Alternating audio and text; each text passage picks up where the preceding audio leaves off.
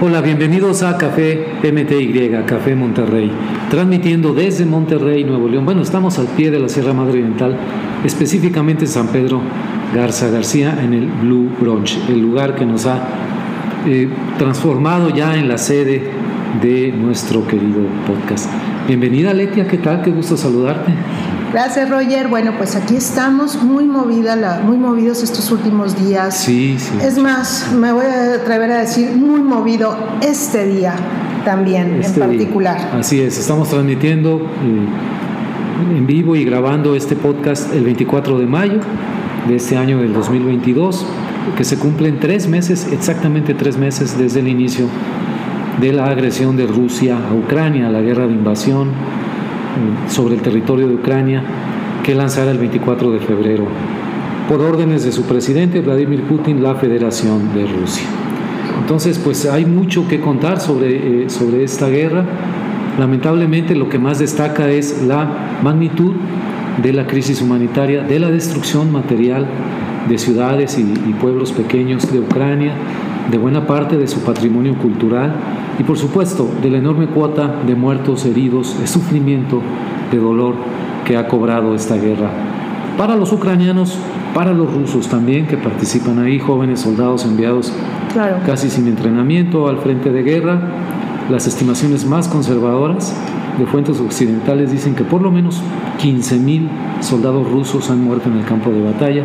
Repito, son las estimaciones más conservadoras. Hay quienes las extienden a 20, 25 mil, quizá 30 mil. Ok, en el día 20 89, Rogelio, de la, de la invasión rusa en Ucrania, pues el número de refugiados en el mundo sobre este por este conflicto ya va rosa también en los 100 millones de personas según la Agencia de las Naciones Unidas para los Refugiados.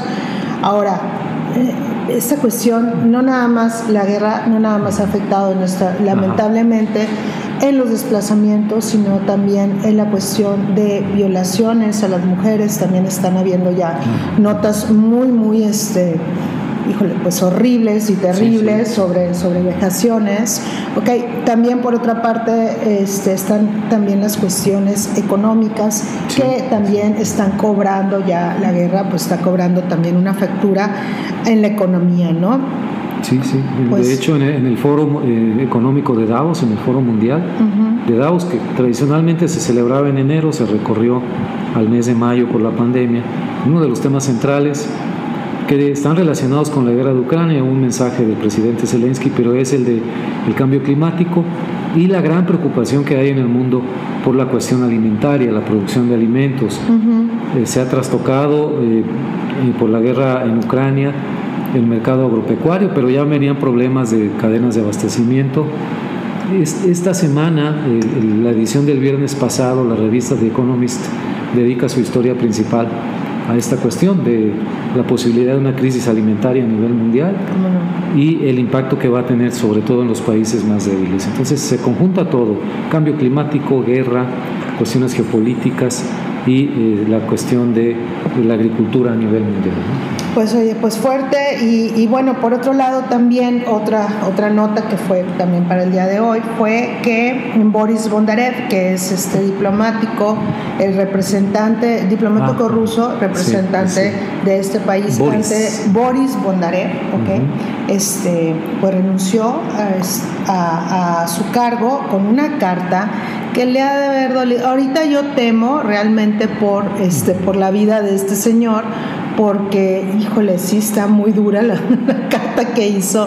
Este, Pero él está ¿Qué en Nueva? York, ¿no? No, no, no va a re- no va a regresar a Moscú, me imagino. yo sé. esperaría que no, porque siento que si renuncia... el comité de recepción. El comité de recepción sería, ya no, ya no sales de aquí, ¿verdad? Eh, voy a leer un poquito un fragmentito de, de la carta donde dice, bueno, voy a abrir una- un, un comunicado de él, abro comillas, dice simplemente renuncié y dije lo que pensaba, pero creo que debo de preocuparme por mi seguridad, por supuesto. Básicamente el señor dijo pues que renunciaba porque este pues porque estaba totalmente en desacuerdo de esta operación especial que Ah. es una guerra. ¿no? Es una guerra, Entonces, sí, sí, sí. entonces, eh, dura las declaraciones fuertes, la carta que, que escribió Boris Bondarev, que tenía 20 años ya de ser de formar parte de la representación de Rusia ante las Naciones Unidas. Fíjate qué interesante porque eh, ahorita que escuchaba esta cuestión de Boris, en el podcast de, The Daily, el del New York Times, de Michael Barbaro, este, ayer creo que le dedicaban ayer 23 de mayo el tema precisamente al impacto de la guerra dentro de Rusia y que están creciendo las voces disidentes, que incluso eh, gente que hace podcast o que interviene en mesas de discusión, a pesar de que está muy controlada la televisión y la radio estatal, incluso ahí en esos foros, a raíz de un incidente en donde prácticamente un batallón entero de rusos y sus vehículos blindados que intentaron cruzar un río, hubo errores tácticos de comunicación, de logística, los diezmaron, los, los destruyeron casi por completo los ucranianos. Y eso ha provocado críticas internas en Rusia que es difícil que se eleven incluso en los tonos más suaves posible, pero para que quienes se han prestado a la propaganda del gobierno estén criticando las propias acciones del gobierno, y ahora esta renuncia de Boris quiere decir que hay fracturas ¿no? ahí en la, en, la construcción esa que parecía tan sólida. ¿no? Y no cualquier, cualquier este, fracturita, no, no, Ahora, por otro lado, en la nota, pues también que dices, ¿qué, onda? Pues Starbucks ya no, ya si quieres un moca frappuccino, lo que tú quieras deslactosado y demás, pues en Rusia no se te va a hacer. ¿Por qué? Porque ya eh, Starbucks a partir de hoy pues eh, ha decidido cerrar sus, 2000, sus 130 tiendas o cafeterías de la experiencia Starbucks, la cierra a partir de hoy y esto quiere decir, ya las había cerrado. Ah, pero era como pensaban que era una cuestión de protesta, como algo ah, eh, que volverían a que abrir. volverían a abrir, pero ya dijeron que definitivamente las, las van a cerrar, son 130 tiendas y la cuestión es de que se van a indemnizar hasta ahorita 2.000 empleados. Entonces 2.000 personas más se van a, pues ahora van a ser desempleados y estamos hablando que en Rusia ya también tiene una crisis fuerte, entonces y esto, esto, se suma al aislamiento. Una de estas voces de influencers rusos que han estado a favor de la guerra y todo, pero que empiezan a tener dudas, decía precisamente en un podcast se preguntaba, ¿no? Así en, voz alta, este, ¿qué no se han dado cuenta que estamos aislados del mundo? que somos los parias de la comunidad internacional, y le decían, no, pero si te siguen apoyando la India y China, y, el, influencer les decía, esos son apoyos de dientes para afuera y no podemos contar con los chinos, así como que van a estar ahí atrás de nosotros siempre, y el resto del mundo está en nuestra contra, Entonces, este, está muy complicado el, Totalmente. complicadísimo. Totalmente. Bueno, pues por este lado. Ahora, tampoco, en la cuestión de Davos, Rogelio, yo quería tocar un poquito la cuestión ahí de Davos, porque ahorita tú este, eh, tocaste la, la, cuestión de que el foro de, para la cooperación económica, si, sí, lo dije bien. Foro Mundial de este, Davos. Bueno, pues, ¿quién crees, ¿quién crees que nos representó a México?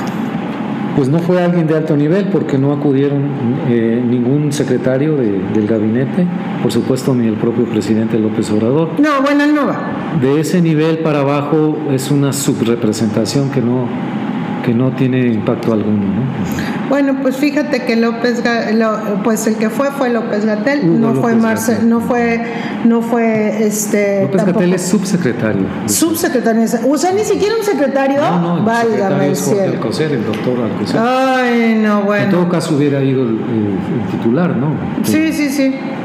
Bueno, pues total, este, pues López Gatel, este, que tuvo que, que admitir un montón de, que ha tenido que admitir poco a poco, pero admite, pero no admite que eh, tenemos poca, poca índice de, este, de vacunación y demás. Bueno, pues ahora López Gatel anduvo en Davos y pues tuvo una, una declaración que haz de cuenta que estaba el señor en la mañanera.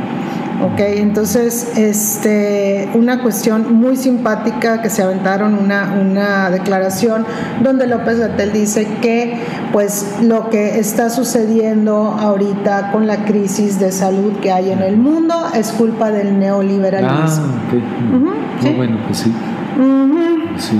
Y del sol que gira demasiado rápido en el espacio. Yo creo, pero la verdad, la verdad, este, súper triste la declaración. Es la misma postura de la culpa está en otro lado, no en nosotros.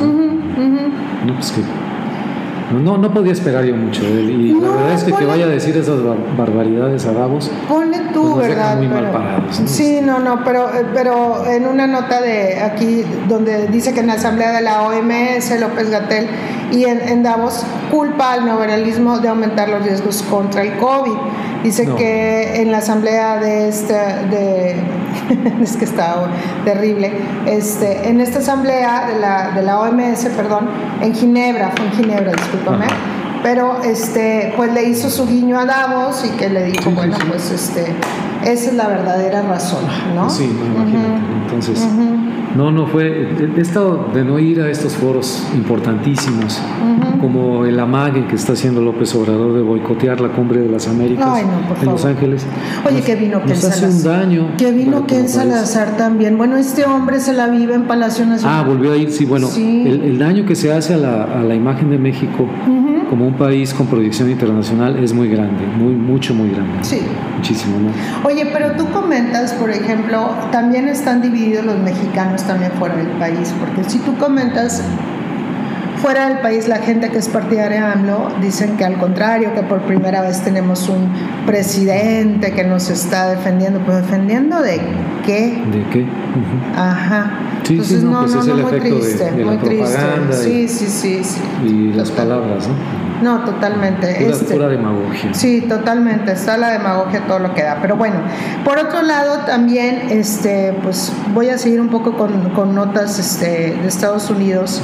Híjole, bueno, pues una una que dices tú, bueno, va a dar para el taco, como decimos nosotros, porque vamos a tener que seguir hablando de ella, que eh, Joe Biden en su primera gira que hizo a, a Asia, pues dice, afirmó que China coquetea, este, afirma que China coquetea con el peligro en Taiwán y promete defender a la isla si Pekín ataca, ¿no? Esta nota es de la BBC News en su edición de Mundo y pues ahí la declaración, ¿no? Este, esta reunión que tuvo con el primer ministro japonés, eh, Fumio Kishida, pues provocó una, obviamente una respuesta pues muy muy muy pronta y muy expedita, ¿verdad? De, de Pekín. Este, sí, claro, pues, sí, sí, sí, porque vamos, como que si nos vamos por cuestiones históricas, recordemos que siempre había, visto, había habido esta diplomacia de la ambigüedad, ¿no? Con, con China, China continental, China pacífico, tal, tal, tal, o sea, no, pero sí, pero no, pero quién sabe, pero no decimos hasta dónde vamos, ¿verdad? O sea, y pues ahora con estas declaraciones pues no les... Sí, sí, sí, yo, tiene que ver con este clima provocado por la guerra de Ucrania, así, así, me lo explico yo. Y este, creo que en el fondo el, entendimiento eh, entre China y Estados Unidos va a seguir igual, es decir, China es un solo, eh, un solo país pero con dos estados, es decir, Taiwán tiene su propio estatus, su autonomía, es una república eh, miembro de la ONU, reconocida a nivel internacional. Todo esto es producto de, cómo terminó la guerra civil en China en 1949 y desde entonces Estados Unidos ha soportado, ha apoyado a Taiwán para que no sea víctima de la invasión de, China, de China popular. Incluso en su momento, en 1949, intervino la, la séptima flota de Estados Unidos en el estrecho de China para que no se diera la invasión. ya hay antecedentes de esto. Y esta retórica es muy dura por la cuestión de que está ahorita el apoyo de China a Rusia. Exacto. Que también es muy ambivalente, entonces sí, también. ambos juegan con eso, ¿no? Son guerras de palabras. ¿eh? Sí, sí, sí, pero no deja como quiera de ser, de dar para el taco y dar para la discusión. Bueno, ese punto lo, lo seguiremos viendo, seguiremos al pendiente. Pero bueno, entre otra nota, pues este, también, eh, otra nota también de Estados Unidos es que eh, esta nota es de ayer, pero bueno, se le da, es al alcance el día de hoy. Bueno, pues un, el, el hombre que fue ejecutado en el metro de Nueva York el día de ayer, ¿no? Este, sí, fue, sí no, fue el, el, domingo, me parece. Perdón, fue el domingo, este, pues resulta que es un hombre de origen mexicano, llamado Daniel Enríquez. Él trabajaba desde hace nueve años para la firma Goldman Sachs en el distrito de, de negocios, de, negocios de, Nueva York. De Nueva York. Wall Street, ¿no? Wall Street. Es lo que Híjole, bueno, pues terrible lo, lo sucedido. Este es un. Se, obviamente la, la, su compañía o la empresa pues eh, se manifestó que era un hombre que tenía nueve años trabajando ahí, que era un hombre muy querido, que, este, que era un hombre que siempre fue una persona pues este, que cumplía con todos los lineamientos de la empresa y que pues este y que la firma se encuentra devastada ante esta tragedia sin sentido, cierro comillas. Entonces, híjole, pues terrible, ¿no? Sí, ah. ¿no? totalmente casual, ¿no? Se subió al metro y le dispararon, así, así como se oye, ¿no? Sí, fue una, este, un hombre entró armado, este, y básicamente fue el que tocó, vamos a, totalmente fortuito, ¿no? Pero bueno, pues ahí estaba. Y él viajaba en el vagón este, de Brooklyn a a Manhattan. A Manhattan, ah, mira, ok. Entonces, bueno, por ahí, por ahí, por ahí va. Esa es en una, en una de un tiroteo, pero no es la única, desgraciadamente, Rogelio. También tenemos el la mañana de hoy, y aquí sí me duele. En especial, comentaba yo con Rogelio que yo este, tengo ahí mis, este, ah, sí. mis mi, mi, relación sentimental con ese, con, con este, pues no es ciudad, es, un pueblito realmente, pero, pero como quieras uno quiere decir, al contrario, creo que el dolor es, es muy grande porque es una comunidad pequeña, no es una comunidad grande. Pues el día de hoy una, un, joven, ¿sí? En la comunidad de Uvalde, Texas, que es una comunidad que está a unos kilómetros de, a unos 130 kilómetros más o menos de San Antonio, por Eagle Pass, ¿no? O sea, si todas por ahí por sí, Pass. Sí, sí. Este, bueno, pues este, un tirador eh, llegó a, la, a, una escuela, eh, una elementary school, ¿verdad? Es lo que me dicen. No. Una elementary que sería una escuela primaria. Que sería una escuela primaria, el equivalente a una escuela primaria de este poblado pues llegó y inició un tiroteo. En este tiroteo murieron 14 personas, 14 alumnos, ¿no? Sí. 14 alumnos y una maestra. Una maestra. Eh, después, se, bueno, aquí se confirma, según el, gobierno de este estado, confirma que se abatió al, al tirador ah, responsable de esto obviamente pues tuvieron, este, tuvieron que trasladar a los heridos y demás al hospital universitario de San Antonio porque yo les comentaba que es un pueblito, o sea, es, un pequeño pueblo donde todavía no, o sea, es más, no hay así grandes infraestructuras ni nada ah, por el estilo. Entonces, con su calle principal, un pueblo americano. Sí, o sea, la, escuela tenía 600 alumnos, pero muy seguramente, Rogelio, si es así como como las, las escuelas de, de ese tipo de poblaciones en Estados Unidos, tienes el elementary, pero tienes junto secondary, pero tienes junto alrededor de cuatro o tres kindercitos y tienes y si bien te vas hasta la preparatoria, ahí, ah, entonces todo está pegadito, es este, ah, entonces no creas que hay mucho mucho que mucha población mucha población. Pero hay mucha población sí, hispana. sí sí sin duda. Sí sí sí todavía hay mucha población hispana entonces, pues... Qué triste, no sé. No será el último y, y, otra vez lo mismo que estábamos comentando sobre Nueva York, sobre Búfalo, casi se repite aquí, como una calca, ¿no? Y decías tú que el viernes es la, eh, la El viernes hay una reunión de la Asociación Nacional del Rifle en Houston, Texas, con la presencia del expresidente Donald Trump. va a estar el senador Ted Cruz y por supuesto va a estar el gobernador Greg Abbott como invitados especiales, los tres fervientemente apoyadores de que no haya control de armas y de las actividades de la Asociación Nacional del Rifle.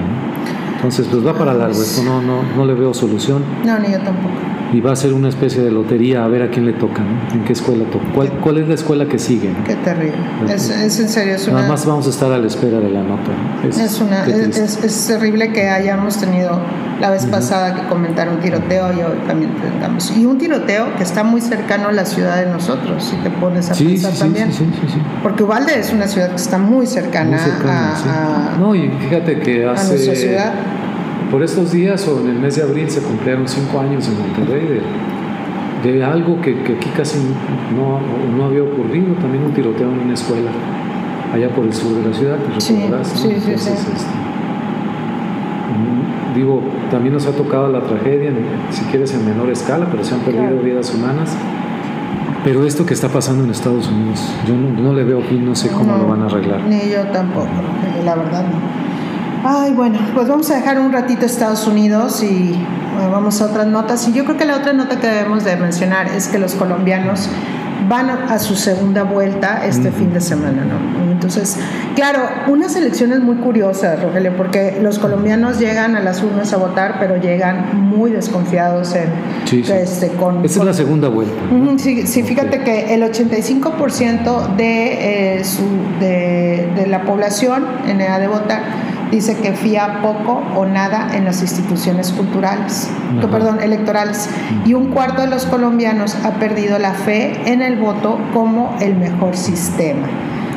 La izquierda y los jóvenes y los estratos bajos, los grupos más de, este, son los grupos más desafectos. Esta nota es una nota del país de Jorge, de Jorge Galindo, donde pues aquí nos dice que la verdad este, pone los resultados de ese termómetro de la democracia colombiana, como lo, lo, nombraron, y pues es bastante triste lo que está sucediendo, porque imagínate, o sea, ya dice que el 80% se describe que como poco o nada satisfechos con la cuestión electoral, este, con el funcionamiento de, del, del, sistema electoral. Entonces, pues está bastante, la desconfianza está bastante, bastante alta.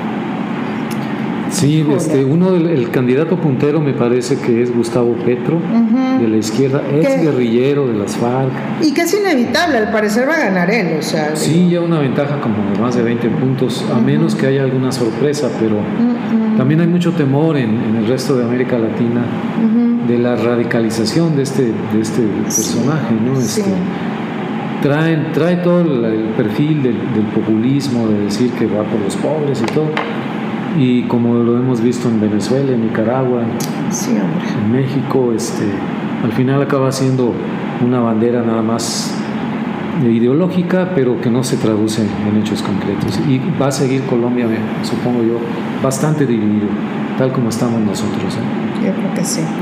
Híjole, bueno, pues de dictadores están, al parecer nos pues estamos llenando de dictadores. Pero bueno, eso en cuanto a Colombia. Bueno, Rogelio, yo creo que nos vamos a ir ya con las recomendaciones. Ah, Tú tienes una recomendación muy buena. Fíjate que vi el fin de semana un documental ah, por sugerencia de un amigo. Eh, de Alejandro Hartman, argentino, toda la producción es argentina. Él participó en la escritura del guion junto con otros dos escritores. Y es en torno al caso en los años 90 del asesinato de un periodista, un fotoperiodista, de una revista de mucha circulación en Argentina, José Luis Cabezas es el nombre de este fotógrafo, que eh, su pecado, digamos, fue tomarle fotos a un empresario que hacía enormes negocios con el gobierno desde que estaba la dictadura militar en Argentina. Y este, pues el empresario, porque después se supo toda la trama, lo mandó a matar en un balneario muy popular eh, cerca de Buenos Aires, Pinamar. Pero el caso tuvo mucho impacto a nivel nacional e internacional, incluso hay escenas donde sale el propio Diego Armando Maradona marchando en las calles pidiendo justicia por el caso Cabezas. Y está muy bien armado el documental porque desenreda poco a poco con entrevistas a, colegas, a ex colegas de Cabezas, a, a, quienes participaron, porque el caso se radicó en un juzgado muy pequeño de Pinamar. El juez y el secretario del juzgado soportaron todas las presiones era entonces presidente de Argentina eh, Menem, Carlitos Menem. Carlitos Menem. Carlitos Menem, que ah, se paseaba en su Ferrari que le habían regalado unos empresarios. Claro. Y eh, lo que, lo que eh, revela este documental, muy bien hecho por cierto, es esa trama de intereses entre políticos y empresarios y cómo la intervención de los periodistas, cuando empiezan a descubrir estos hilos negros ¿no? que unen de corrupción y negocios, tocan fibras sensibles y cómo viene la respuesta del autoritarismo, de la impunidad que llega hasta el asesinato. Es una gran lección. Esto pasó en los años 90, pero si me hubieras dicho que ocurrió ayer, el mes pasado en Argentina, te lo firmo porque es exactamente lo que sigue ocurriendo. Y en un país, verlo desde México, verlo ahorita, cuando México es considerado eh, por todas las organizaciones de periodistas, de editores de periódicos en el mundo, la Sociedad Interamericana de Prensa, Reporteros Sin Fronteras, la que tú agarres, como el país más peligroso para ejercer el periodismo fuera de una zona de guerra. Entonces, me impactó mucho, lo vi completo el domingo, este, eh, te digo, muy bien hecho, muy, bien editado, estructurada la historia, una historia dura, difícil, este, entrevistan hasta los papás de cabezas, bueno, reconstruyen su personalidad, sus claroscuros, lo que tenía de bueno, lo que tenía de malo. Este, no, no lo glorifican ni nada, pero es un retrato de una época que desafortunadamente se ha replicado mucho en toda la América Entonces, esa es mi recomendación, está en Netflix. En Netflix, lo veremos entonces. Bueno, yo, yo, bueno, yo sí ya lo empecé a ver, pero se me hizo un poco crudo y como que necesito agarrar valor. Este, aparte, bueno, tú siempre con recomendaciones muy lindas y yo, y yo, eh, bueno, y fuertes. Y yo voy a recomendar, yo soy lo light, yo, yo el, día de, el día de hoy voy a recomendar lo light, pero, pero padre. Pues yo me, di, yo me fui al cine a ver Top Gun Maverick. Ah, claro, bueno, esa película que vi hace 35 años, ay juez, hace 35 años este, fue la primera película de Top Gun, así tal cual. Y bueno, pues ahora yo, en mi humilde opinión, Sigue siendo linda la de Top Gun, la original, Plena, Guerra Fría, pero ahora que estamos en una nueva Guerra Fría, ¿estás de acuerdo? Sí, sí. Este, toma un sentido muy, muy particular también. Y en mi humilde opinión, creo que este, si esta secuela supera a la primera. Es muy entretenida, las escenas son muy padres para aquellos que ya sabrán, ¿verdad? Que aquellos que nos gustan la cuestión de los aviones y, y todas esas, esas tomas son maravillosas. Yo no lo he visto, pero este... No, no, no, vale la pena. Porque bueno, pues ya después de 30 años, el plan es súper sencillo y nada del otro mundo, no es nada del lo negro, es más, es muy parecido si lo quieren ver a la, a la primera, pero bueno, pues es la historia de obviamente de Maverick, ¿ok? Este, el capitán Maverick que regresa después de 30 años ahora a ser este maestro de la nueva generación de Top Gun. Eso es ah, básicamente donde tienen que hacer algo. Linda, eh, sí sale Val Kilmer, este, sí ah, prepárense, sí, sí vayan con su, vayan con su pañuelito desechable preparados para la lagrimita. Este, sí, no, bueno, oye, pero impresionante, Val Kilmer, impresionante. este, muy bien, bueno, se dan su taco de ojo tanto las, tanto los caballeros como las mujeres, también hay para todo mundo, todo el mundo puede pasársela ah, pues bastante bien, ¿ok? Sí, yo no sé si es del mismo director de, del primer Top Gun, me, da curiosidad. Esta de Top Gun Maverick dice aquí que el director es Joseph Kosinski. Bueno, después averiguamos el dato, pero. Ajá, bueno, el productor es este. Eh, el productor, bueno, pues Jerry Bockenheimer, eh, Brockheimer, y bueno, y sí, sí sale la música de Kenny Loggins, sí, también, también, o sea, divino.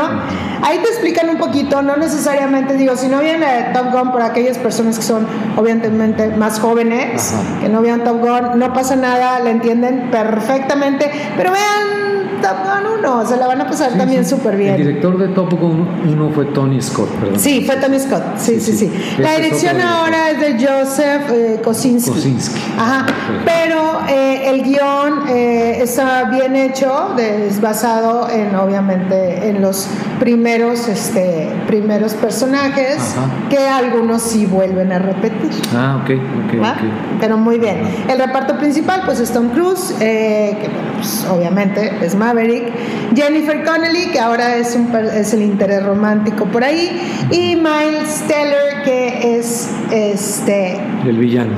No, Miles Teller, pues es ahora la nueva generación, la sangre mm. nueva de Top Gun. Entonces, muy chido, muy El que va a seguir haciendo es el nuevo 007. Pues podría ser, porque no, no me molestaría y, en absoluto. Pero bueno, pues ahí va. Y sí, también hay una escena parecida a la de la playa, pero ahora mm. no es voleibol. ¿Y todavía trae la moto? Uf, Ah, bueno. uf, uf, uf, uf, uf.